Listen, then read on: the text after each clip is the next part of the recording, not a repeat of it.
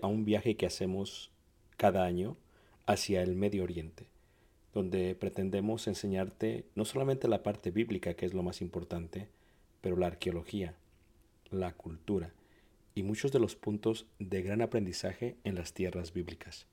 El próximo año estaremos viajando desde Egipto a través del desierto en las jornadas de los israelitas, tocaremos Jordania, veremos una de las maravillas del mundo antiguo que es Petra, subiremos por la tierra de los edomitas, amonitas y los amorreos y entraremos por el río Jordán hacia lo que sería la tierra prometida y finalizaremos con la tierra prometida.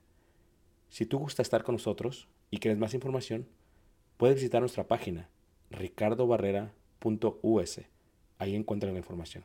Dios te bendiga y espero esta clase sea de edificación. Gracias. Bueno, eh, estamos viendo el sermón expositivo y algunas reglas para formular sermones expositivos es escoger el pasaje, parábola, capítulo o libro, porque reiteramos, es más de tres versículos.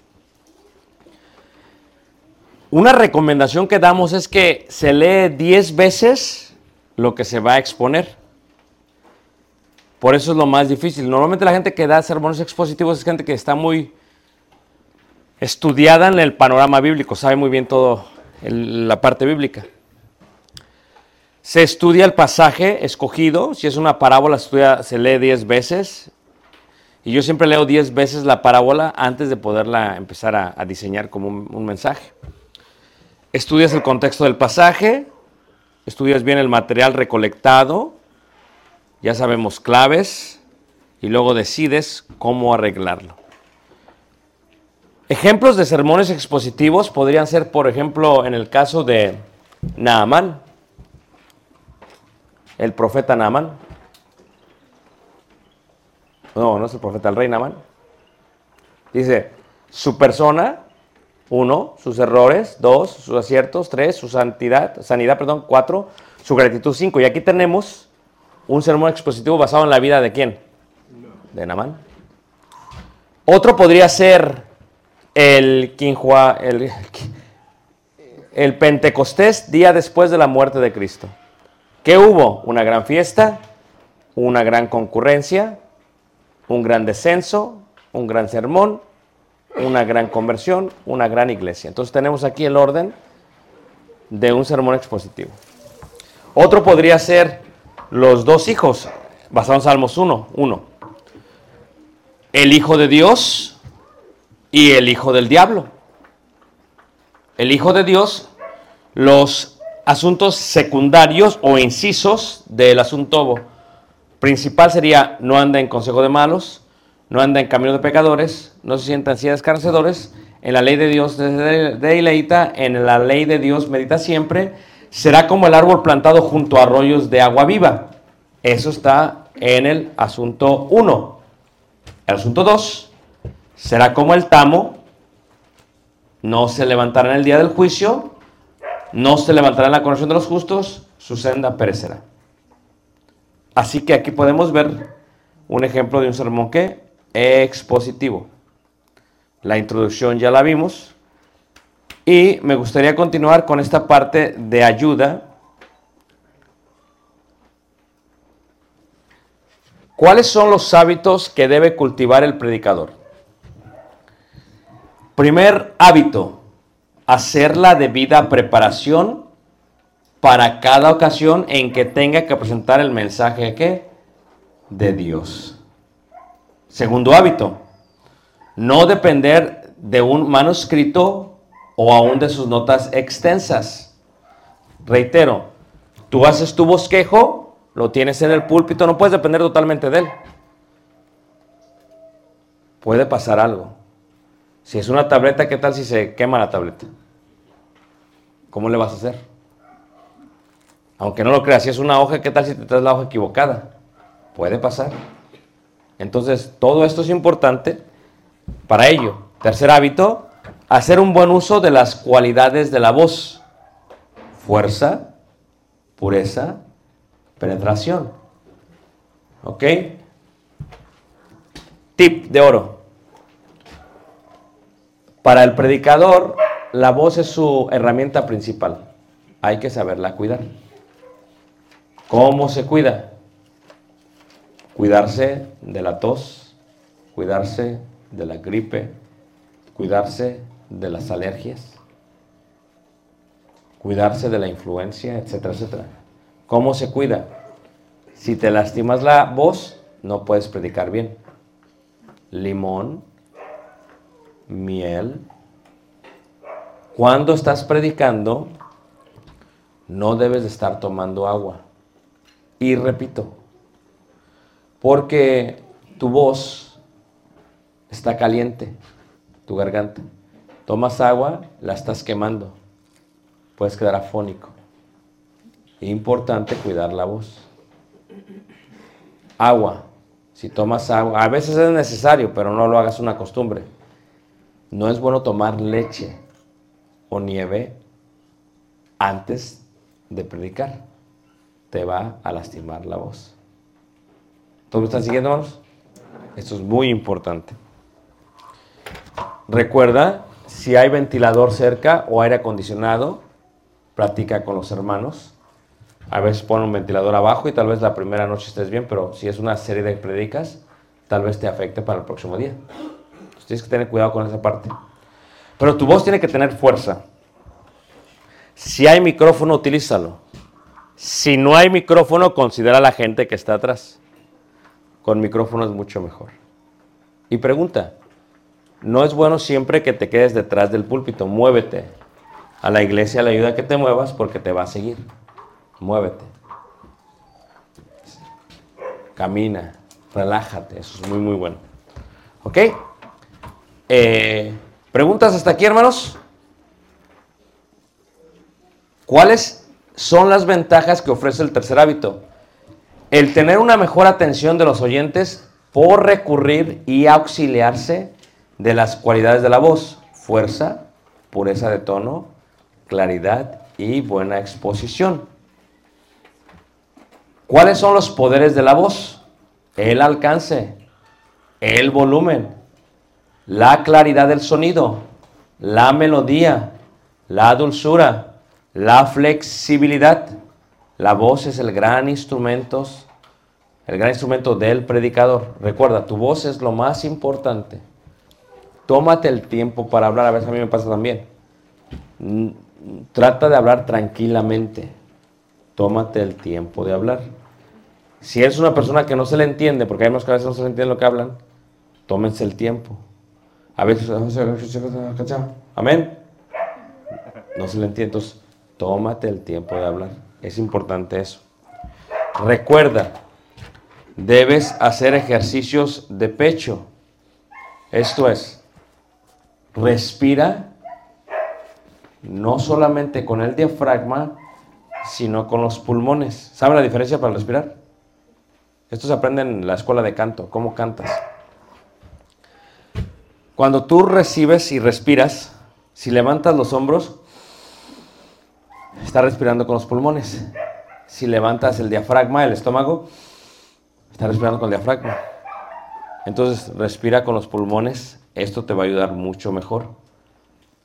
Procura, hay veces resulta que quien predica dirige el canto final.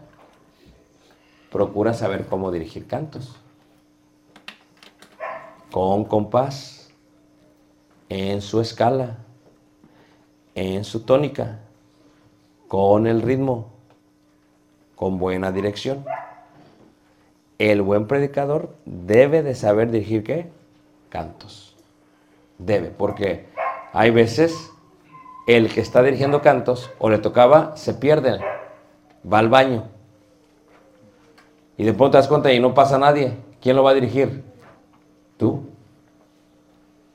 Y si no sabes cómo le vas a hacer, tienes que saber dirigir. Eso ya es otra clase. Cómo dirigir cantos. ¿Ok? Ahora, tener un continuo cuidado de la pronunciación. pronunciación. Hacer ejercicios vocales.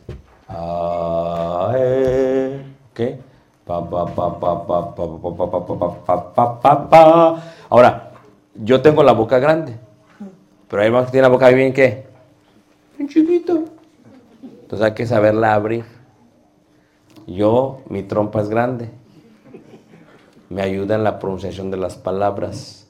Hay hermanos que, si te tienes bigote, córtalo para que no estorbe y no te esté picando. Eso es importante en todo esto. ¿No lo creen? Es importante. Es importante.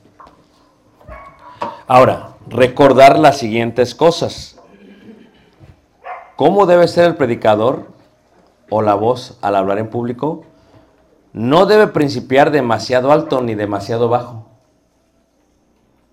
Hermanos, vamos a hablar de esto, por favor. No, espérate. Hermanos, tampoco. Normal. No permita que la voz decaiga en las últimas palabras de un periodo.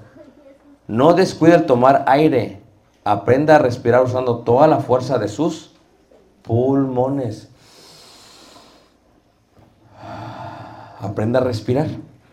¿Ok? Si está nervioso, a veces cuando empieza a predicar, se levanta y está.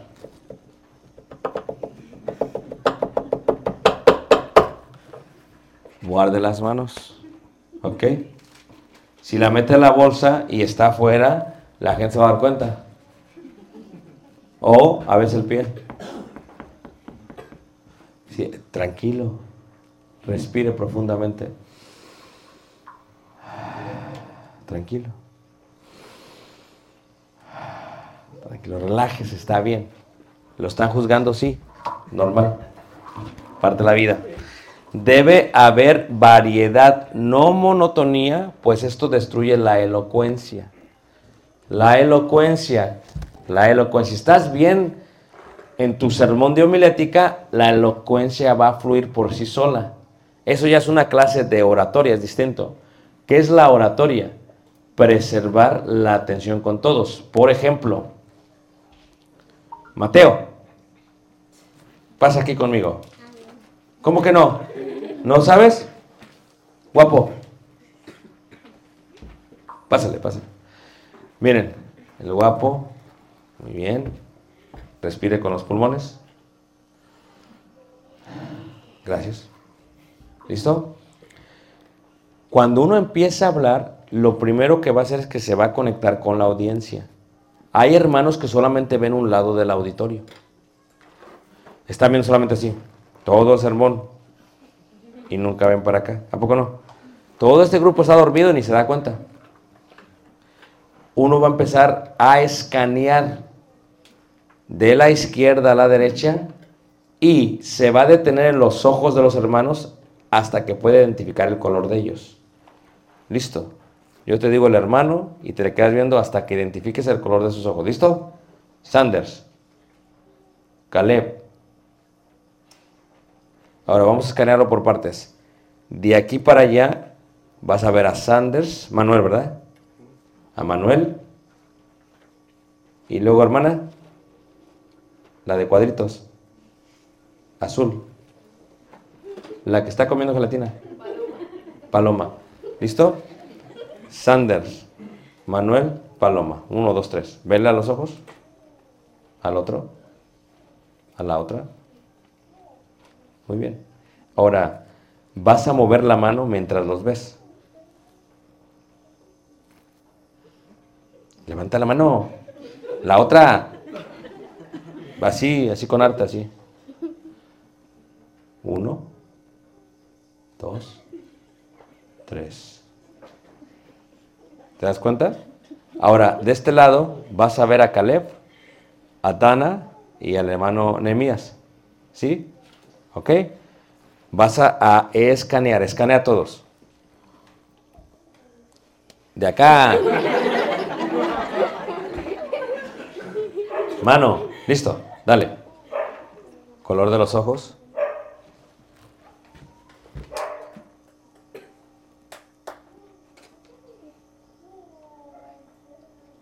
¿Y qué es lo que pasa? Están todos atentos. Si alguien no te está haciendo caso, tienes que mencionar su nombre.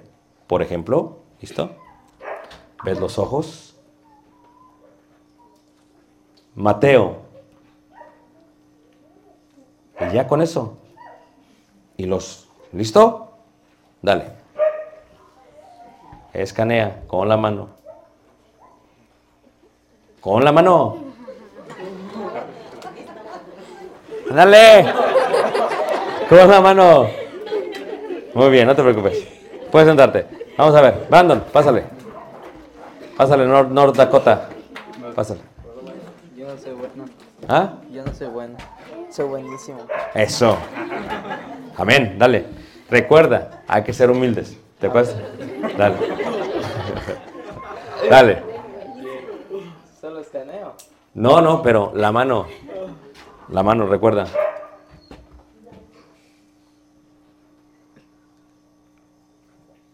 ¿Cuáles son los puntos seleccionados? Los que tú decidas, pero tienes que ver todo el auditorio.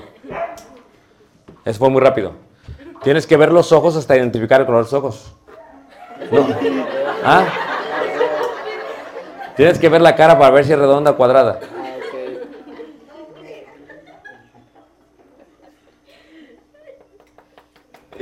Esto te ayuda a escanear. Estás escaneando a todos. Te ayuda también a conectarte con la audiencia. ¿Estamos de acuerdo? Vas a presentarte. Vas a presentar un tema. Y lo vas a desarrollar. ¿Ok? ¿Hiciste tu tarea? Así es. No dependas de tus hojas. ¿Te acuerdas? Dale. Escanea, escanea. Preséntate. Mi nombre es Brandon. Ya, ya está, todo eso ya lo saben todos. Tú decides. Buenas noches. Amén. Dale. Buenas noches. Voy a presentar mi tema y digo el tema. Sí, no me veas a mí, yo no estoy aquí. A ver. Buenas noches, voy a presentar mi tema. Mi tema es la obediencia. Tengo tres puntos por hablar. El primero es la obediencia del Hijo, la obediencia del, del Padre y la obediencia de... ah, perdón, la obediencia al Hijo, del Hijo, perdón, la obediencia, la obediencia al Padre y a lo- la obediencia al, a Dios. La obediencia al Hijo, No, la obediencia del Hijo. del Hijo, perdón. La obediencia al Padre. Esos son muchos primos. ¿Son primos o no? A ver, cámbiamelo. Reprobado, cámbiamelo. A ver. La obediencia de la madre, la obediencia del padre y la obediencia de Dios. Pero no la obediencia de lo mismo, porque la obediencia del hijo, la obediencia del padre es lo mismo, ¿no? Ok, Listo. ¿Escaneaste bien? Ok, muy bien, buen trabajo. Vamos a ver. Otro, a ver. Hermano, de verde, ¿cómo se llama usted? Ricardo. ¿Es hermano? Pásele. Pásele, pásele, pásele. Este es libro abierto, pero digital. Pásele. Listo. Escanea. No, no. eh, eh. Bien, no tampoco. Sí, suéltala. Dale, escanea. Buenas noches, hermanos. Eso. Dale. Hoy vengo a hablarles sobre un tema. Sí. El tema es la iglesia. Amén. Vamos a hablar de tres puntos importantes de lo que es la unidad en la iglesia, el amor en la iglesia. Ah, no. Vamos a iniciar primero otra vez. Otra vez. No, no, no, ya hasta ahí, porque ya está repitiendo mucho. Dale. El amor a la iglesia. Dame los asuntos otra vez. Eh, la unidad en la iglesia, el amor en la iglesia y. Y. y este. El amor, la unidad, la madurez. Y la madurez de la iglesia. No sea copión. Ok. Puede sentarse, muy bien. Vamos bien, vamos bien. A ver. Ahora sí. Caleb. Dale. Caleb pasa. Caleb pasa. Fuera la mano de las bolsas. ¿Dijiste que sí? Pues ahora te esperas. Listo. Escanea. La mano. Escanea, ándale. Baja la mano, relájate, relájate, escanea. Buenas noches hermanos. Am, hoy les voy a hablar de un tema que se llama un infierno eterno y los tres importantes son un infierno eterno para el cristiano, un infierno eterno para un pecador y un infierno eterno para la humanidad. Ok. El del cristiano pues, se me suena interesante, ¿a poco no? Porque podría ser el cristiano infiel. Amén. Buen trabajo. Ah, buen trabajo. Muy bien. A ver, vamos a ver quién falta. Órale, Mateo, pásale. Escanea. Óralo, hace buen trabajo. Dale. Buenas noches, hermanos.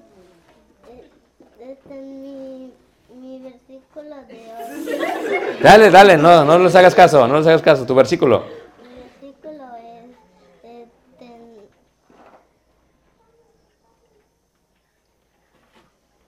Eso le pasa a cualquiera. a, a mi papá y a mi mamá, porque mi mamá y mi papá son responsables de Dios y es respetar a todo el mundo porque este, mi papá son mis papás y mis hermanos me están cuidando cuando no están mis papás. Muy bien, este, eh, ¿tus hermanos te están cuidando cuando no están tus papás? Ok. Este no solamente agarró monte. hizo el monte. Buen trabajo, buen trabajo, Mateo, buen trabajo. ¿A poco no hizo el monte? Hizo el monte. Hizo, hijo. Buen, hizo buen trabajo, Mateo, no puedo creer. Yo creo que la mala dijo, ¿te acuerdas de decir que somos responsables? Ahora, recuerden, esto es importante, ¿ok? ¿Cuáles son los cinco movimientos en la función de la voz? Respiración, fonación, amplificación, articulación, integración. ¿Cuáles son las partes del organismo para producir la voz?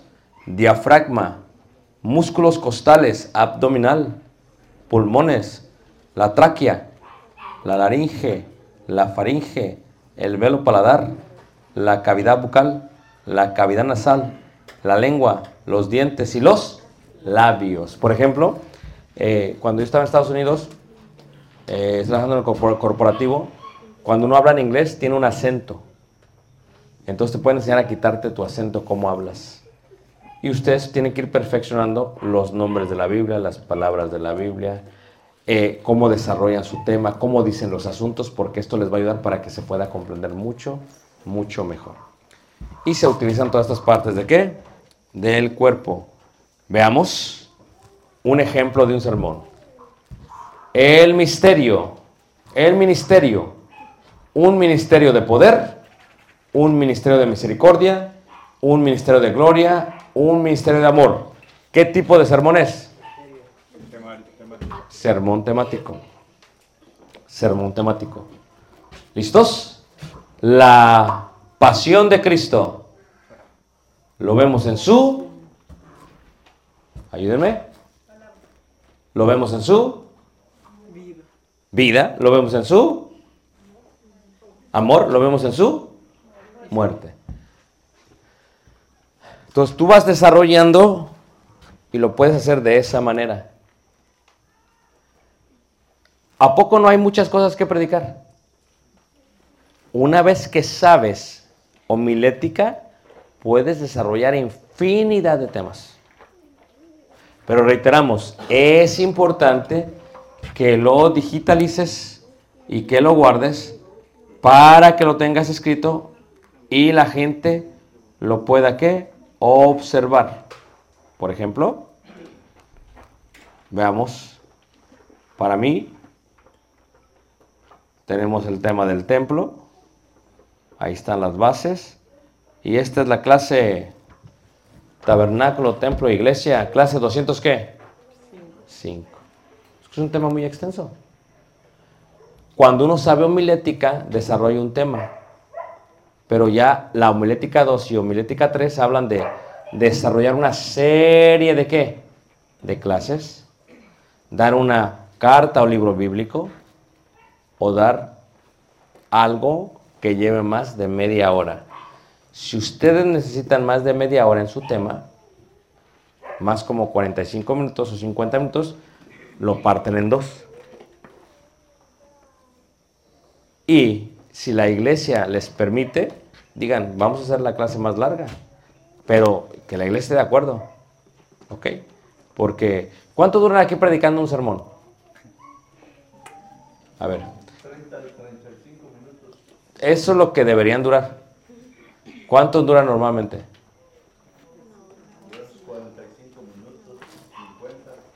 Ok.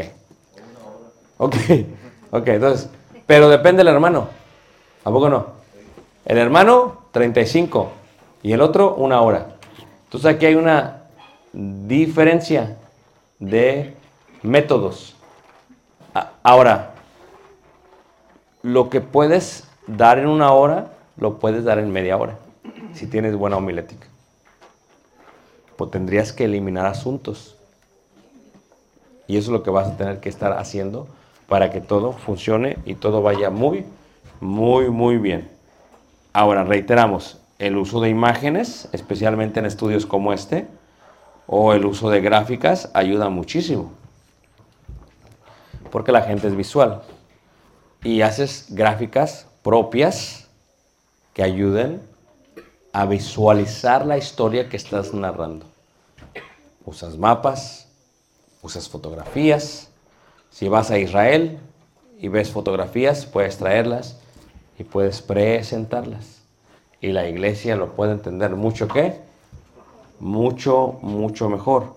Usas mapas en vista de pájaro y la iglesia lo puede entender todo mucho mejor. La ciudad de Jerusalén. Y les explicas. Y la iglesia lo puede entender mucho mejor.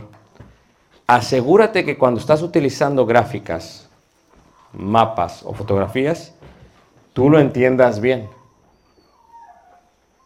Porque si tú no lo entiendes bien, te puedes equivocar. Y si te equivocas, te vas a ver muy mal. ¿Sí me entienden todos? Asegúrate que lo sepas muy bien. Que lo entiendas muy bien. De tal manera que no haya ningún, ningún problema con ello. Cualquiera que sea, si es un mapa, asegúrate que lo entiendes bien. Asegúrate de revisarlo antes de usarlo.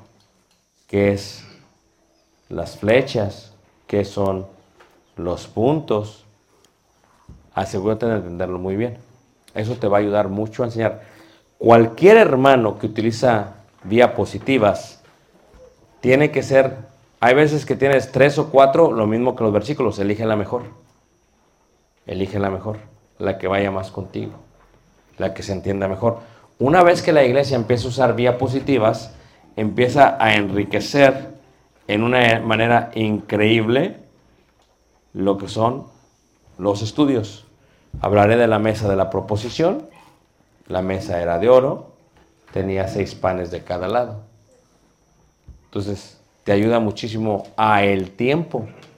Porque si esto lo tienes que narrar, duras dos minutos, un minuto. Si lo presentas, duras 20 segundos. Te está cortando el tiempo. Tienes que saber utilizar eso.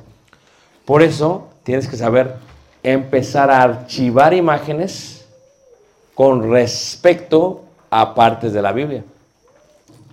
Yo tengo imágenes para los evangelios, tengo imágenes para el templo, tengo imágenes para el tabernáculo, tengo imágenes para... eh, tengo un, expediente de- de mapas y ten buenos mapas, guarda buenos mapas, utiliza buenos mapas. Eso te va a ayudar muchísimo, te va a ayudar muchísimo en cuanto a la historia de aquel que se quedó, que se llamaba ¿cómo? El hijo de David. Exactamente. Que se quedó colgado de un qué? De una rama. Entonces tú trata de hacer eso, de utilizar esos mapas. Si vas a explicar la distribución de los reinos, como eran antes de entrar a tierra prometida, cuando se separaron las ciudades. Y esto es algo que tú puedes hacer estudiando, no necesariamente para tu clase, sino tú mismo, para que así sepas identificar dónde está cada lugar. Eso te va a ayudar muchísimo. Ya eso sería una clase de geografía bíblica, pero te ayuda muchísimo. El reino de Amón, los amonitas, el reino de Moab, los moabitas, el reino de Arameo de Damasco, y te va a ayudar de esa manera. Los mares, los montes, eso te ayuda realmente a dar tus clases bíblicas, especialmente cuando tienes que dar muchas, muchas clases bíblicas. A veces tienes que ver cómo eran los dioses. El dios Dagón de los filisteos. ¿Sí ves? Que se llamaba como Azot en otras regiones. Entonces la gente lo puede visualizar y la gente lo puede qué? Lo puede entender. Y si la gente lo entiende, va a ser mucho más fácil para la gente pues hablar, pues entender, pues comprender.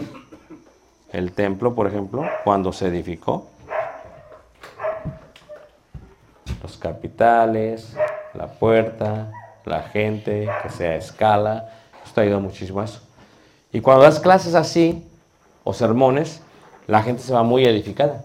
Una buena homilética, con todas estas ayudas visuales, olvídate, es un excelente sermón. Y vas a guardar en tu expediente esa parte. Y las guardas de tal manera que la gente lo sepa.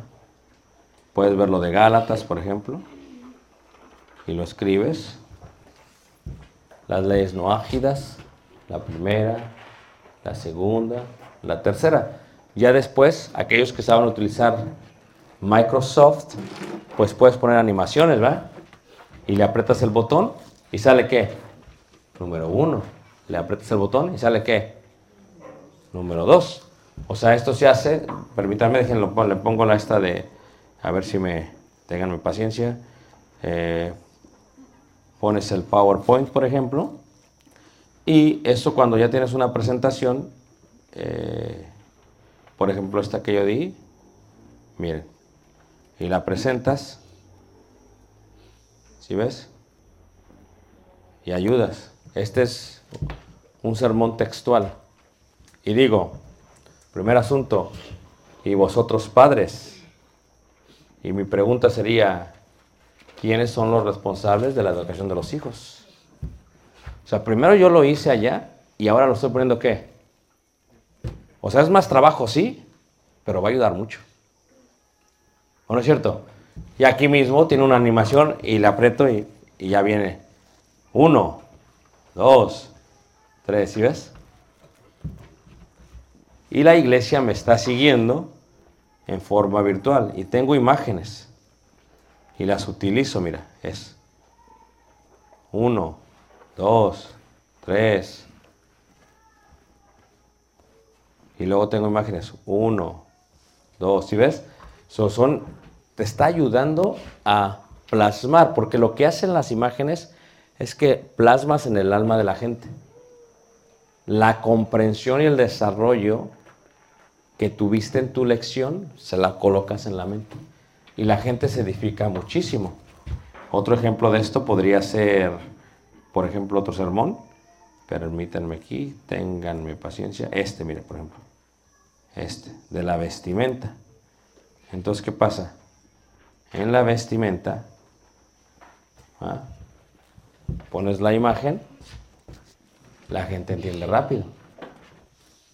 Y la animación. Muchos dirían es morbosidad. Muchos dirían es culpa de quien mira.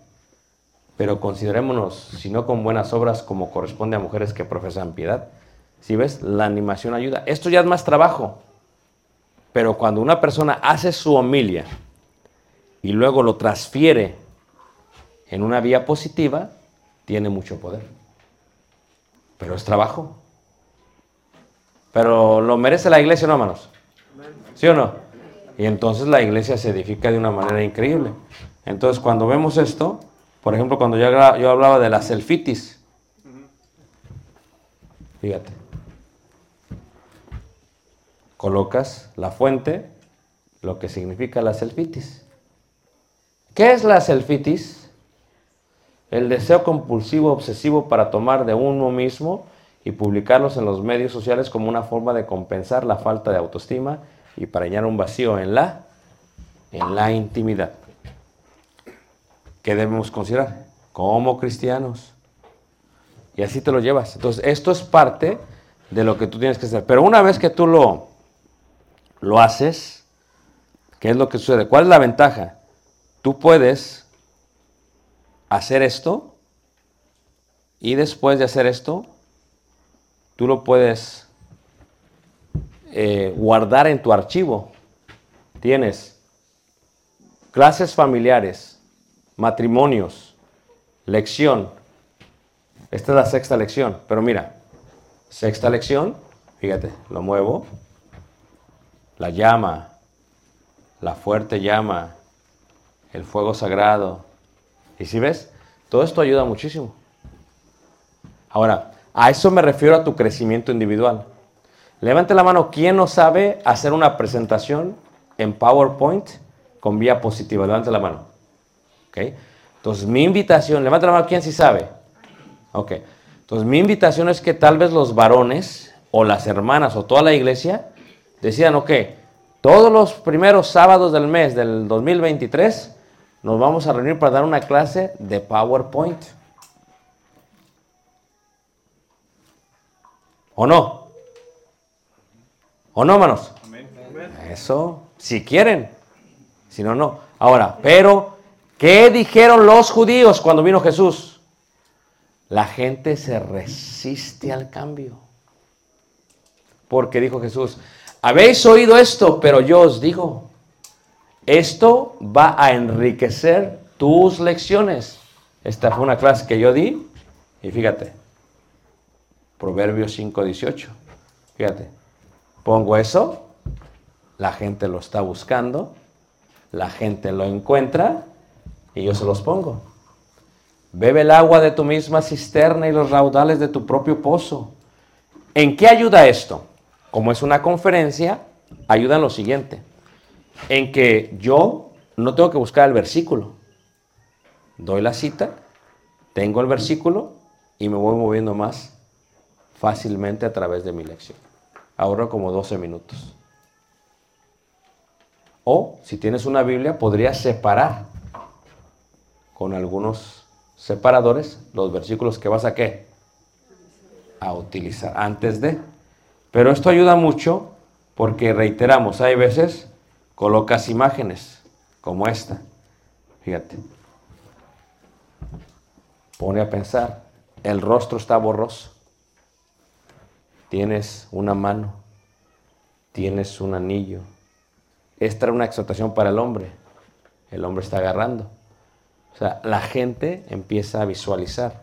Le estás ayudando. Por tanto, dejará el hombre a su padre y madre y se unirá a su mujer y será una sola qué? Carne y se unirá. Y ahí tengo qué significa. Y entonces, esto es animación. Entonces, cuesta trabajo, sí, porque lo que tú me estás diciendo, me diciendo, hermano Ricardo, me enseñaste homilética. ¿Todavía quieres que haga la homilética y ya acabando, quieres que haga la presentación? Sí. Eso es lo que acabo de decir. ¿Es mucho trabajo, hermano? Sí. Pero se tiene que ir perfeccionando el sacrificio a Dios. ¿O no es cierto? Entonces, si estás tú acostumbrado a preparar tu clase el sábado en la noche y te estás durmiendo y lo haces a la carrera, el domingo se va a notar. Pero cuando estás bien homilética, una excelente presentación, de todo a todo bien, ¿qué va a pasar a decir todos?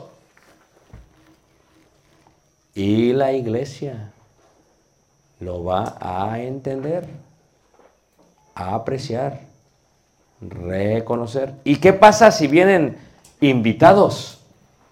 Se darán cuenta que esto es algo serio. Dirán, aquí sí se preparan.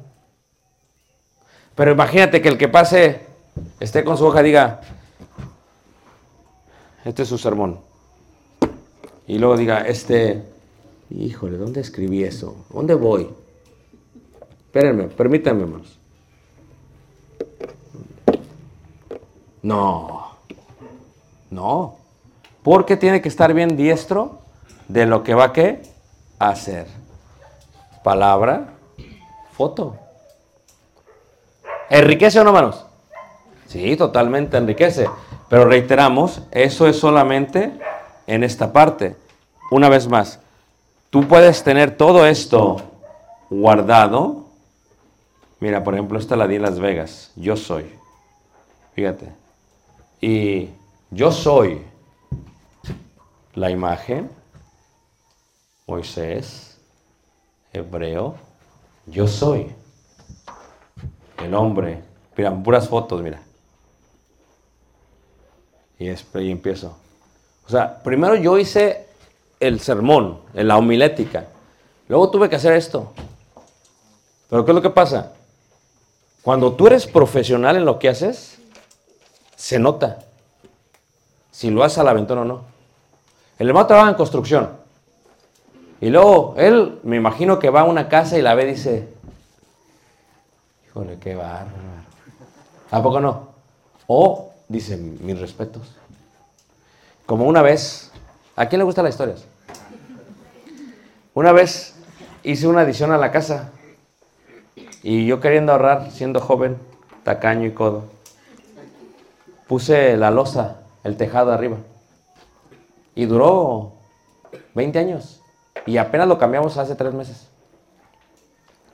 Y entonces, el muchacho que me lo va a cambiar, que son gente que sabe, llega y lo estamos viendo los dos atrás del patio y vemos el tejado de afuera. Y le hace. Y le hago yo así, nos ponemos ahí los dos así viendo el, el tejado. Y él hace. Te lo pusieron bien mal. Y yo dije, sí, tienes razón. Dice, mira, yo sé que tú no sabes de esto. Claro que no sé. Dice, ¿ves esas maderas? Ya están podridas. Dice, y no está ordenado, por eso está metiendo el agua. Y yo, amén, claro. Y me dice, ¿quién te lo puso?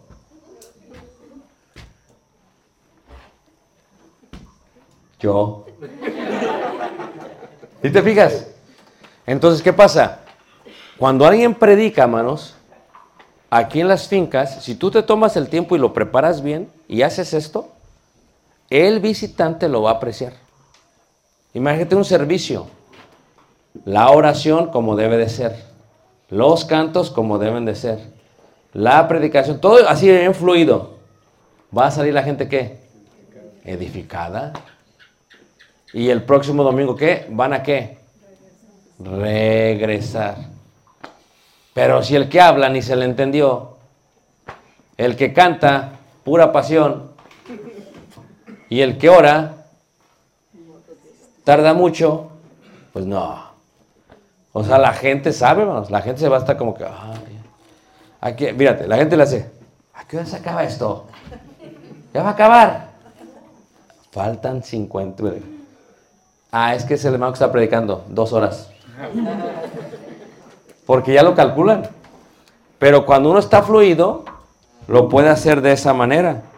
Y reitero, puede utilizar imágenes que ayudan, que enriquecen, que acompañan.